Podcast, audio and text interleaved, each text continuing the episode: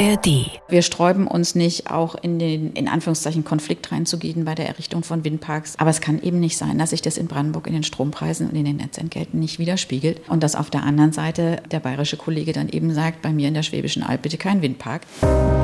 Ein riesiger schwarzer Klotz aus Beton und Glas ist das hier mitten in Berlin, um die Ecke vom Brandenburger Tor und vom Reichstag. Der Potsdamer Platz ist auch nicht weit. Und dieser schwarze, moderne Klotz, das ist die Vertretung des Landes Brandenburg beim Bund.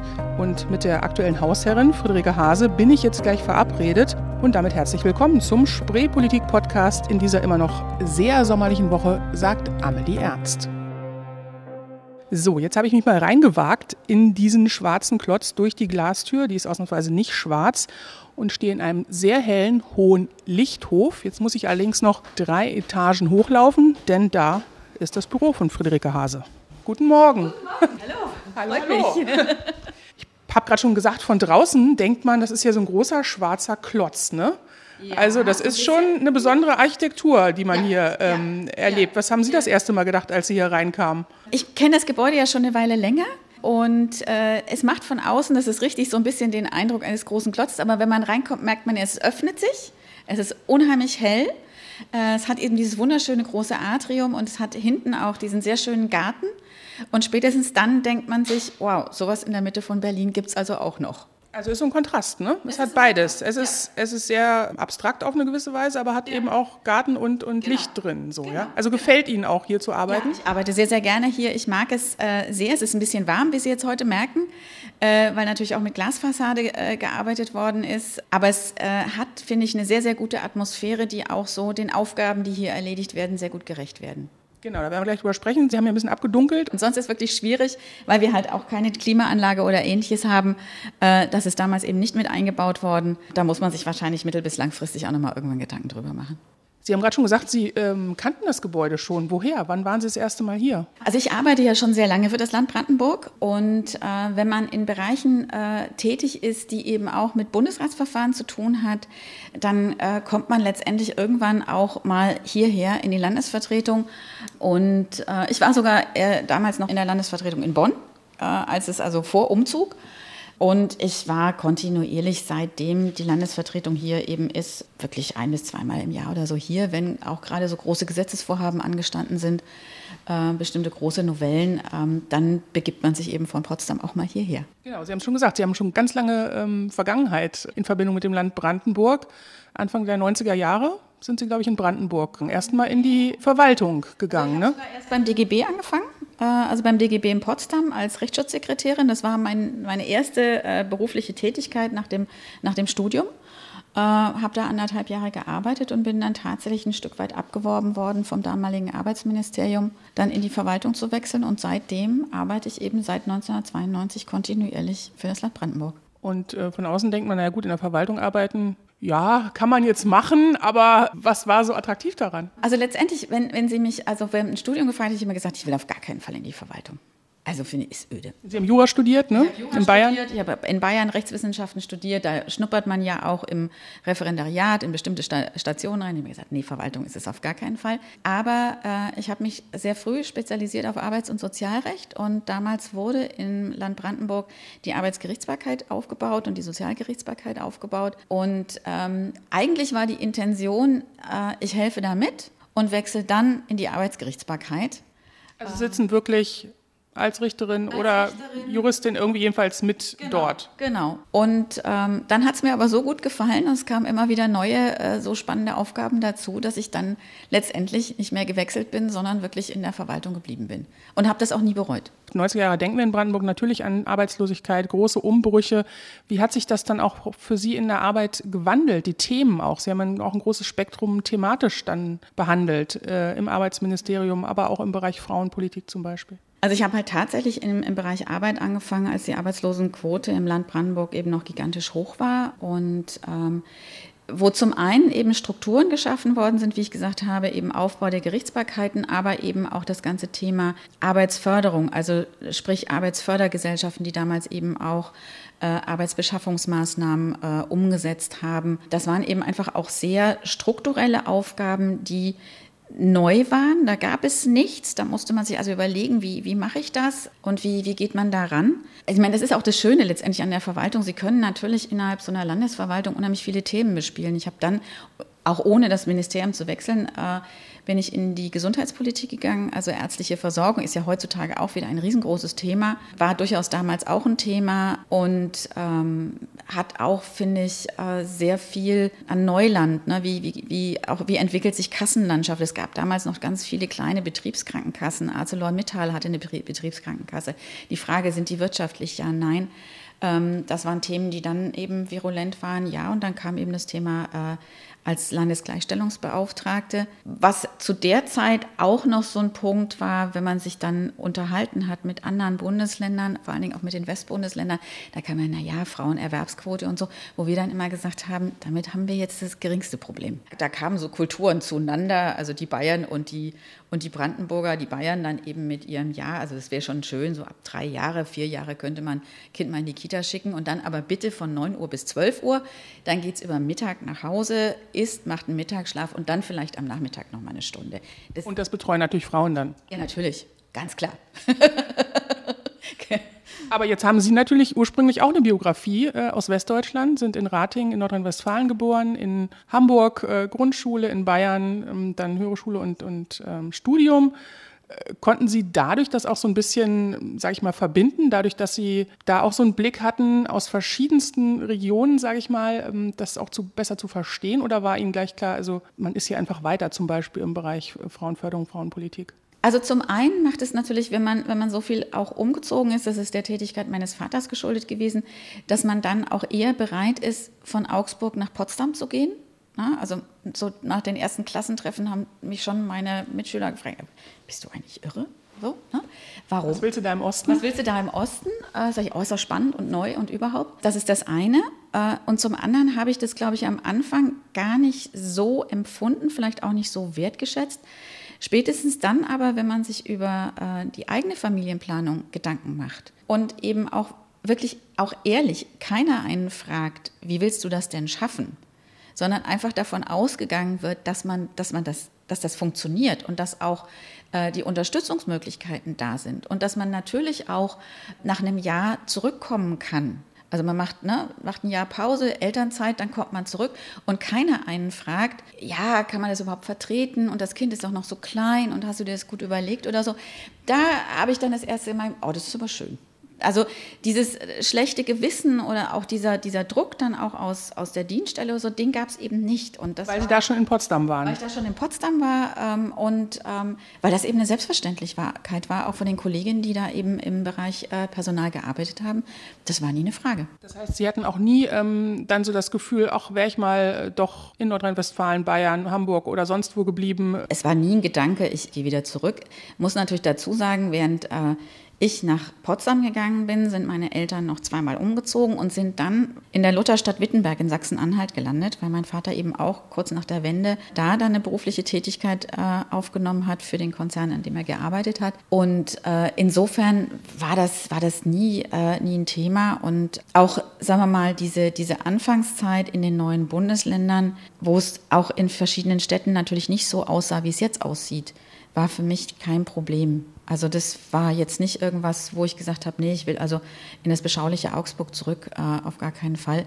Und die familiären Verbindungen waren dann eben auch gar nicht mehr da, sondern dadurch, dass meine Eltern und meine Geschwister weitergetingelt sind, hat sich das dann auch gar nicht so äh, die Frage gestellt. Und Nordrhein-Westfalen wäre sowieso, äh, also nein. Sie sind in den 90er Jahren ins Arbeitsministerium gewechselt in Brandenburg und natürlich denkt fast jeder dann an Regine Hildebrandt. Wie haben Sie die wahrgenommen? Sie war einfach eine sehr, sehr beeindruckende Persönlichkeit. Dieses nah am Menschen, aber auch dieses kluge, diese Kladde, die sie hatte mit den kleinen Zettelchen, wo dann irgendeine Zahl und wenn man die nicht wusste, dann war es schon etwas schwieriger mit ihr. Aber eben auch eine Chefin, die wirklich fachlich beeindruckt hat, aber eben auch mit ihrer Art. Sie sind ja nicht mehr im Arbeitsministerium, obwohl Sie ja lange Abteilungsleiterin in allen möglichen Bereichen waren zum Beispiel, sondern wir sitzen jetzt eben in der Landesvertretung, in dem, ich bleibe jetzt mal beim schwarzen Klotz, im schönen grünen Umfeld allerdings. Wie ging der Weg dann hier rein in dieses Gebäude? War das eine ganz naheliegende Entwicklung? Sagen wir mal so, eine ganz naheliegende weiß ich nicht, aber auf jeden Fall eine tolle Chance, äh, weil es halt nochmal was ganz anderes ist. Als das, was ich vorher gemacht habe. Ich war sehr, sehr gerne Abteilungsleiterin äh, in dem Bereich Arbeit. Wir sind ja dann auch nochmal ins Wirtschaftsministerium gewechselt. Äh, mit der ganzen Abteilung, finde ich, ist auch wirklich sinnvoll in der Zeit gewesen, weil sich der Arbeitsmarkt eben total verändert hat. Aber ich sag mal, auf der anderen Seite schon, wenn man so lange Verwaltungserfahrung mitbringt, so viele verschiedene Politikfelder kennengelernt hat, ist es natürlich ein einfacherer Schritt, hierher zu wechseln, weil das, was wir hier machen, also Betreuung Bundesrat, da fällt es einem leichter, wenn man das alles mitbringt. Also erstens mal, man hat die Verwaltungserfahrung, zweitens mal, man kennt relativ viel Politikfelder, hat die über, über Jahre auch begleitet. Man kennt viele Leute innerhalb der Landesverwaltung, wo man eben auch mal anrufen kann und äh, auf kurzem Wege versuchen kann, Dinge zu klären äh, oder auch mal Fragen zu stellen, die man woanders vielleicht nicht fragen würde.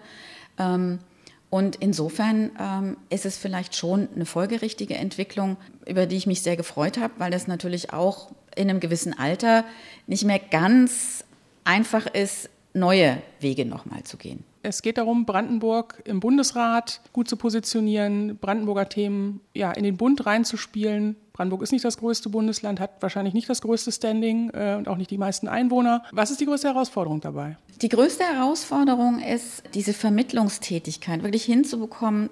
Was, was brauchen wir in Brandenburg gerade? Was ist, was ist wichtig? Dann ein Auge drauf zu haben, was passiert äh, innerhalb der Bundesregierung, wann kommen die Gesetze in den Bundesrat und wie bringen wir dann da unsere Positionen ein und wie findet man Mehrheiten. Ähm, es nützt ja nichts, wenn wir was besonders toll finden, wenn die anderen es nicht besonders toll finden, dann haben wir uns viel Mühe gemacht für etwas, wo wir keine Unterstützung bekommen. Und äh, dieses Austarieren und auch dieses Unterstützung zu sammeln, Mehrheiten zu sammeln, das ist zum einen eine Herausforderung, aber es macht eben auch unheimlich viel Spaß. Was war so der letzte Erfolg, wo Sie sagen, da hat sich mein stetes Ringen und Mehrheiten finden und Gespräche führen richtig gelohnt dann doch. Das ganze Thema Gebäudeenergiegesetz ne, ist, war ja, ist ja durch die Presse gegangen, ist meines Erachtens auch leider ein Beispiel dafür, wie, wie Kommunikation auch schiefgehen kann. Ich glaube, da wäre viel Aufregung nicht gar gewesen, wenn man es besser erklärt hätte, weil es ist schon am Ende des Tages eine sinnvolle Geschichte, ganz klar. Wir müssen uns alle umstellen ich glaube, wenn Sie da einzelne Menschen fragen, ähm, steht es auch wirklich außer Frage. Aber die Frage ist immer das, das Wie. Äh, und dass wir da in, als Länder auch im Schulterschluss darauf hingewiesen haben, dass da eine soziale Komponente rein muss, dass da auch kommunale Interessen nochmal äh, berücksichtigt werden müssen, dass ähm, letztendlich auch das im, im Dreiklang laufen muss, Gebäudeenergiegesetz, kommunale Wärmeplanung und auch die Frage, wie wird das gefördert, welche, welche Fördermittel gibt es dafür und Zeitschienen, ähm, die einfach berücksichtigen, dass eben auch eine Kommune, wenn sie kommunale Wärmeplanung machen muss, das ist ein Riesen, eine Riesenaufgabe für kleine und mittlere Kommunen. Und wir haben in Brandenburg kleinere mittlere Kommunen und selbst unsere, äh, unsere kreisfreien Städte ähm, sagen eben, das sind Planungsvorhaben, die die gehen einfach nicht mal so schnell aus, äh, aus dem Handgelenk. Und dass wir da im, im Länderverbund eben äh, es durchgebracht haben, ähm, dass da nochmal ähm, drüber nachgedacht worden ist, bestimmte Dinge auch nochmal aufgenommen worden sind. Klar, da hat uns auch das Bundesverfassungsgericht ein Stück weit geholfen, aber das finde ich ist schon ein Erfolg. Ist es auch denkbar, dass wirklich, das ist ja etwas gewesen, was äh, mit ja, vielen Ländern abgestimmt war, dass wirklich Brandenburg mit einer Idee kommt und dann sich Mehrheiten sucht oder ist dafür Brandenburg einfach wirklich zu klein, zu unbedeutend oder passiert das auch mal? Das passiert durchaus auch mal. Äh, Im Moment, äh, wenn man jetzt die Presse beobachtet hat, der Ministerpräsident hat ja auch schon mal darauf hingewiesen, dass im Bereich äh, Infrastruktur, insbesondere Schiene, Planungsprozesse sehr lange dauern im Moment und dass es hier Vereinfachungen geben muss. Äh, und ähm, hat auch schon darauf hingewiesen, dass er hier gegebenenfalls über den Bundesrat versuchen wird, eine Gesetzesinitiative anzuschieben. Er hat sich da schon in der äh, sogenannten Ministerpräsidentenkonferenz Ost mit seinen Ostkollegen abgesprochen. Und das ist durchaus denkbar, dass hier Brandenburg den Vorreiter macht und versucht im Schulterschluss mit anderen, insbesondere eben auch mit Berlin, hier eine Initiative anzuschieben. Auch bei den Netzentgelten, glaube ich, ist auch so ein Thema, wo Brandenburg das nach vorne schiebt, weil es einfach hier so ein großes Thema ist, ne? dass hier einfach die Leute vergleichsweise mehr Geld zahlen als in Süddeutschland. Genau. Das ist das nächste Thema, äh, auch äh, wo wir eben sagen, wir sind, was äh, die Erzeugung von erneuerbaren Energien anbelangt, sind wir ganz weit vorne und wir stellen dafür Flächen zur Verfügung. Äh, die Landwirtschaft stellt Flächen dafür äh, zur Verfügung. Äh, wir sträuben uns nicht, auch in den, in den, in Anführungszeichen, Konflikt reinzugehen bei der Errichtung von Windparks und unterstützen da eben auch die kommunale Seite. Aber es kann eben nicht sein, dass sich das in Brandenburg in den Strompreisen und in den Netzentgelten nicht widerspiegelt.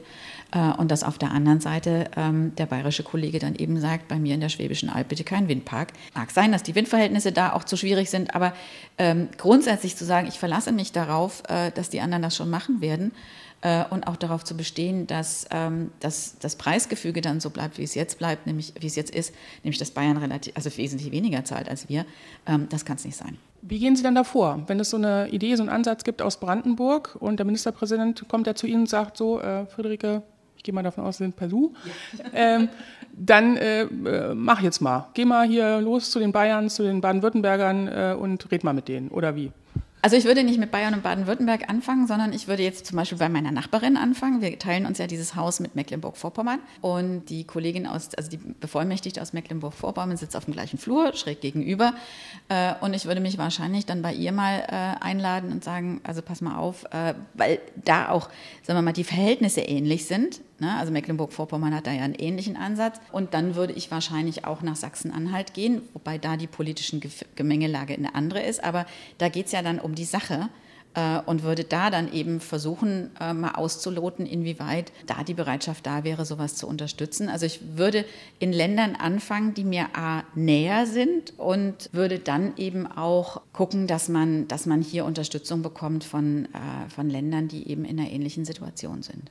Dieses immer wieder an Türen klopfen und äh, da reden und da eine Mehrheit finden, das ist ja mühsam, stelle ich mir vor. Über Monate. Man geht ja nicht mal eben rüber und dann sagen, ach ja, stimmt, hast recht, machen wir so. Das ist ja ein sehr langer Prozess. Das sind sehr viele Gespräche. Kommt Ihnen das persönlich entgegen? Würden Sie sagen, das liegt Ihnen oder sind Sie eigentlich eher ungeduldig und denken, oh, jetzt wieder mit denen reden? Also ich, ich mache es sehr gerne. Also das, das liegt mir. Ich glaube, da ist, das, das ist auch eine Stärke von mir. Natürlich haben sie zwischendrin Frustrationsmomente. Ne? Was weiß ich, sie haben eine Reihe von, von fünf Menschen, die haben sie jetzt, ne? und dann müssen sie eigentlich ja wieder von vorne anfangen, weil der fünfte hat was ganz anderes gesagt als der erste und sie müssen die anderen wieder mit reinholen. Also das ist schon ein, ein, ein aufwendiger Prozess, aber also mir macht es Spaß, ich mache es gerne, ich bin da nicht ungeduldig und ich finde, insbesondere wenn das Ergebnis, wie Sie gerade auch angesprochen haben, ne, dann steuert noch jemand was dazu, wo, wo man selber gar nicht dran gedacht hat. Sagt, ja Mensch, das ist aber eine tolle Idee. Und das wird immer runder. Und es wird nachher richtig gut. Und wenn es dann zum Erfolg kommt, dann ist es richtig toll. Traurig ist es natürlich, wenn es nicht klappt. Ähm, aber sie haben auf der Wegstrecke oftmals dann eben auch Menschen kennengelernt, Verbündete gefunden, die, mit denen man dann auch weiter den Kontakt hält und wo man dann, wenn man nochmal eine Idee hat oder wenn man, wenn man vielleicht auch mal was anstoßen will, einen verlässlichen Partner hat, weil da gemerkt worden ist, Mensch, mit denen kann man das machen, da kann man sich drauf verlassen und da funktioniert Kommunikation äh, und man ist vielleicht auf einer ähnlichen Wellenlänge. Also das macht Spaß, aber es gibt auch Frustrationsmomente, wie Sie gerade gesagt haben, wenn es dann eben doch nichts wird. Man hat lange, lange daran gearbeitet und dann lehnt es der Bundesrat ab oder Bundestag, es kommt nicht weiter. Ja, wobei, also ähm, dann lehnt es der Bundesrat ab oder Bundes... Aber ich sage mal so, manchmal ist es ja auch, im ersten Moment wird es abgelehnt und dann merkt man so ein halbes Jahr später, kommt es dann aus einer anderen Ecke, weil man vielleicht nicht zugeben wollte, dass man es auch gut findet. Und also da, da gibt es manchmal Bewegungen, die dann doch dazu führen, dass es am Ende des Tages klappt. Und manchmal ist es einfach auch wichtig, darauf hinzuweisen und zu sagen, ähm, es, es einfach nicht hinzunehmen, sondern auf Probleme hinzuweisen und zu sagen, ich hätte da eine andere Lösung und äh, man muss bestimmte Dinge einfach mitdenken. Und ich finde es viel schlimmer, wenn man es gar nicht versucht hat. Wenn es nicht klappt, okay, dann ist es so. Das sind Mehrheitsverhältnisse, so, so funktioniert Demokratie nun mal. Aber es gar nicht gesagt zu haben und dann hinterher damit zu hadern oder zu sehen, man hätte vielleicht, das finde ich ist viel, viel schlimmer.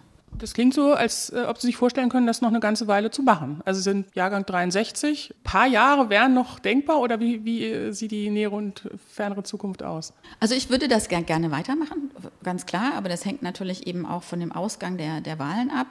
Das hängt davon ab, wie, wie sich Mehrheitsverhältnisse darstellen. Aber wenn Sie mich persönlich fragen, ist das eine Aufgabe, die ich gerne noch, ja, es hört sich jetzt so komisch an, aber bis zur Rente ähm, dann, dann machen würde. Jetzt gibt es noch einen ganz anderen Aspekt in der Landesvertretung. Äh, man ist auch immer ein bisschen für Kultur und äh, Repräsentation und weiß nicht, ob hier Gartenpartys stattfinden oder so, äh, zuständig. Was bedeutet dieser Teil? Das ist ein großer, äh, muss man schon auch sagen. Das, also wir sind Schaufenster, wir sind äh, wir versuchen eben einfach Brandenburg auch hier in Berlin zu zeigen, was wir können, zu zeigen, was wir haben. Sie hatten es angesprochen, Gartenparty. Wir machen jetzt äh, Anfang September Brandenburgischen Sommerabend. Das, da stellen wir junge Autorinnen und Autoren aus Brandenburg vor, die dann auch aus ihren Büchern lesen. Wenn wir Glück haben, ist schönes Wetter. Letztes Jahr haben wir Liegestühle in den Garten gestellt und ähm, es war einfach auch eine sehr schöne Stimmung. Aber wir zeigen eben, es gibt äh, Autorinnen und Autoren aus Brandenburg, wo es sich lohnt, die Bücher zu lesen. Wir machen aber auch solche Sachen wie Energiethemen ansprechen, gemeinsam mit, äh, mit der LEAG. Wir weisen auf den, äh, was in der Lausitz passiert, ähm, wie, wie damit umgegangen wird. Wir haben Veranstaltungen mit dem Wirtschaftsministerium zum Thema äh, Wasserstoff gemacht. Wir haben für Frankfurt oder hier äh, geworben, als sie sich für ähm, das Zukunftszentrum. fürs Zukunftszentrum beworben haben. Ähm, also solche Veranstaltungen machen wir. Wir machen am 3. Oktober einen Tag der offenen Tür, wo wir unsere Arbeit vorstellen, diesmal mit dem Schwerpunkt eben auch Lausitz, um in Berlin zu zeigen, was in der Lausitz passiert und um vielleicht auch zu zeigen, dass es sich lohnt, mal äh, in die Lausitz zu fahren. Und zwar jetzt nicht nur touristisch, sondern vielleicht auch, um da Arbeit zu finden, um sich da zu verändern, um da zu leben. Wer kommt dann dahin oder wer ist dann die Zielgruppe für solche Veranstaltungen? Das ist ganz unterschiedlich. Also ähm, bei den mehr fachlich orientierten, also äh, Energiethemen, äh, ist es halt wirklich das Fachpublikum ähm, wo wir versuchen, eben auch Lobbyisten aus Berlin ähm, mit Lobbyisten aus Brandenburg zusammenzuführen, damit einfach da auch eine Vernetzung stattfindet. Und äh, wir haben ja auch viele äh, Menschen, die in Brandenburg arbeiten, aber in Berlin leben. Die kommen natürlich gerne so zu Kulturveranstaltungen und Tag der offenen Tür ist ein buntes Publikum. Es ist auch ein bisschen, wie soll ich sagen, äh, kleiner Wettbewerb hier, die Landesvertretung drumherum. Da gegenüber ist Rheinland-Pfalz, äh, Hessen, alle sind so hier und man will so ein bisschen auch der Schönste sein oder wie würden Sie das Verhältnis so unter den Landesvertretungen beschreiben? Ich glaube, dazu sind wir zu unterschiedlich auch. Ne? Also äh, jeder will sich natürlich gut präsentieren. Jeder hat natürlich auch seine Stärken, Schwächen und also Konkurrenz würde ich es nicht nennen, sondern ich würde es eher ein, ein wirklich auch sehr positives Miteinander äh, äh, bezeichnen. Und ich meine, die Aufstellung von Rheinland-Pfalz ist eine ganz andere als die von, von Brandenburg und Mecklenburg-Vorpommern. Also auch ähm, finanziell sozusagen? Auch finanziell, ne, das ist ganz klar. Aber also ich würde es nicht Konkurrenz nennen, sondern wirklich ein, ein sehr, sehr positives Miteinander äh, und wirklich einfach der Versuch, sich, sich bestmöglich zu präsentieren. Und ich sage mal, wir haben natürlich als Brandenburg, dadurch, dass wir um Berlin rumliegen, nochmal einen ganz anderen Impetus in dieser Stadt als jetzt Rheinland-Pfalz.